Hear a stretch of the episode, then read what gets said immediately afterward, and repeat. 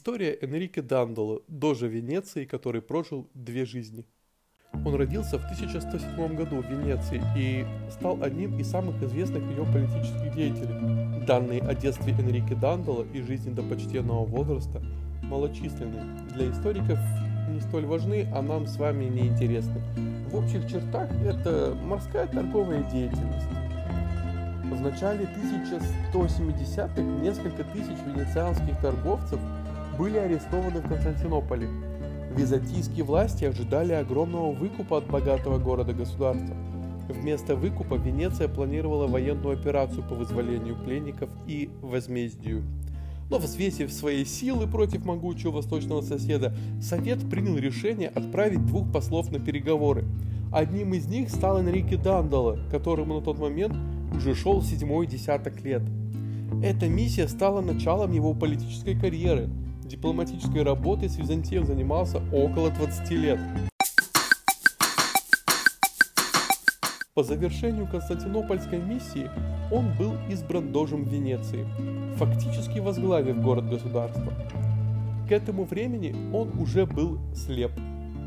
О причинах этого происшествия много разных версий, от ослепления византийским императором до случайного удара по голове во время морских переходов. Возможно, причиной этому стали просто возрастные изменения, а прочие версии подбираются для объяснения причин его последующих действий. В эти годы римский папа инициировал новый крестовый поход по освобождению Святой Земли. Папой был Иннокентий III, по-настоящему молодой папа, моложе, чем Джуд Лоу в одноименном сериале. На момент избрания ему было 37. Но Палестина за морями, а флот подходящий может предоставить разве что Венеция. Ведь планировалось переправить на Ближний Восток не менее 35 тысяч крестоносцев. Венецианский дождь согласился предоставить флот, установив за это плату в размере 20 тонн серебра. Торговаться не было смысла, так как Дандала был непреклонен в финансовых вопросах, а иных подходящих предложений на рынке транспортных услуг в этом регионе тогда не было. Лидеры похода приняли его условия, но собрать удалось только 20 тысяч человек, и денег для уплаты Венеции было недостаточно. Энрике, мотивировав, что договор есть договор, отказался снижать сумму за предоставление кораблей. В качестве компромисса в счет уплаты долга Дандала отправил крестоносцев захватить и разграбить город-конкурент Задар, который расположен сегодня на территории Хорватии. Теперь плата была получена, Дандала фактически стал одним из влиятельнейших людей этого крестового похода. Путь на Святую Землю открыт, но византийская политика помешала этому. Наследник свергнутого императора обратился за помощью к крестоносцам к возвращению Константинополя и восстановлению на престоле его отца. Было обещано за это предприятие 60 тонн серебра, 10-тысячное войско и переход Византии в католическую веру. Лидеры крестоносцев не смогли отказаться от предложения, и религиозный пыл и энтузиазм собранных тысяч людей был направлен на Константинополь. Папа Иннокентий III писал возмущенные письма предводителям похода, но они оставались без ответа. Дандала в 95 лет лично принял участие во взятии Второго Рима, приказал первым высадить его перед взятием города, показав пример сомневающимся в необходимости взятия христианского государства. Свергнутый император был возвращен на престол. Прошел год. Обещанные платы крестоносцы не дождались. Войска все это время стояли лагерем под стенами города, и на все увещевания, что пора бы и в Палестину, Дандала отвечал, что только после уплаты обещанного.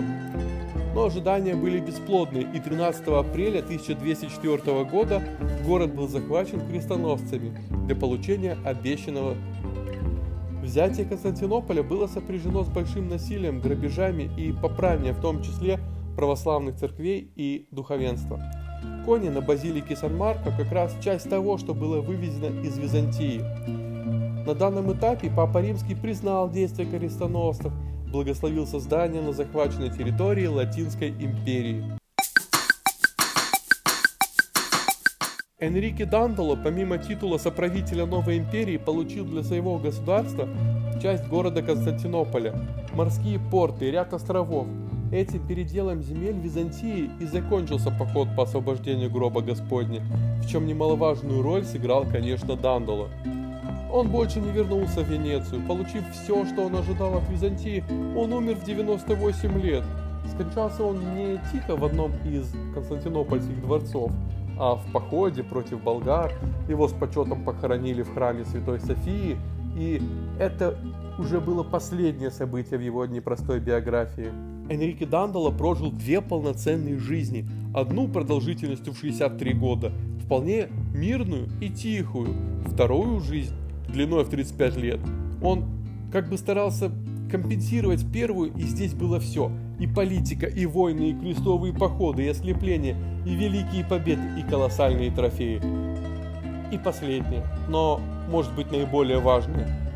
Алчность и жажда наживы Энрике Дандала предполагала не личное обогащение, а пополнение казны любимого маленького города-государства, в котором он был не наследственным, а выборным правителем. Подписывайтесь на 11Q, впереди все самое интересное, не забудьте поставить лайк и поделиться с друзьями. Спасибо.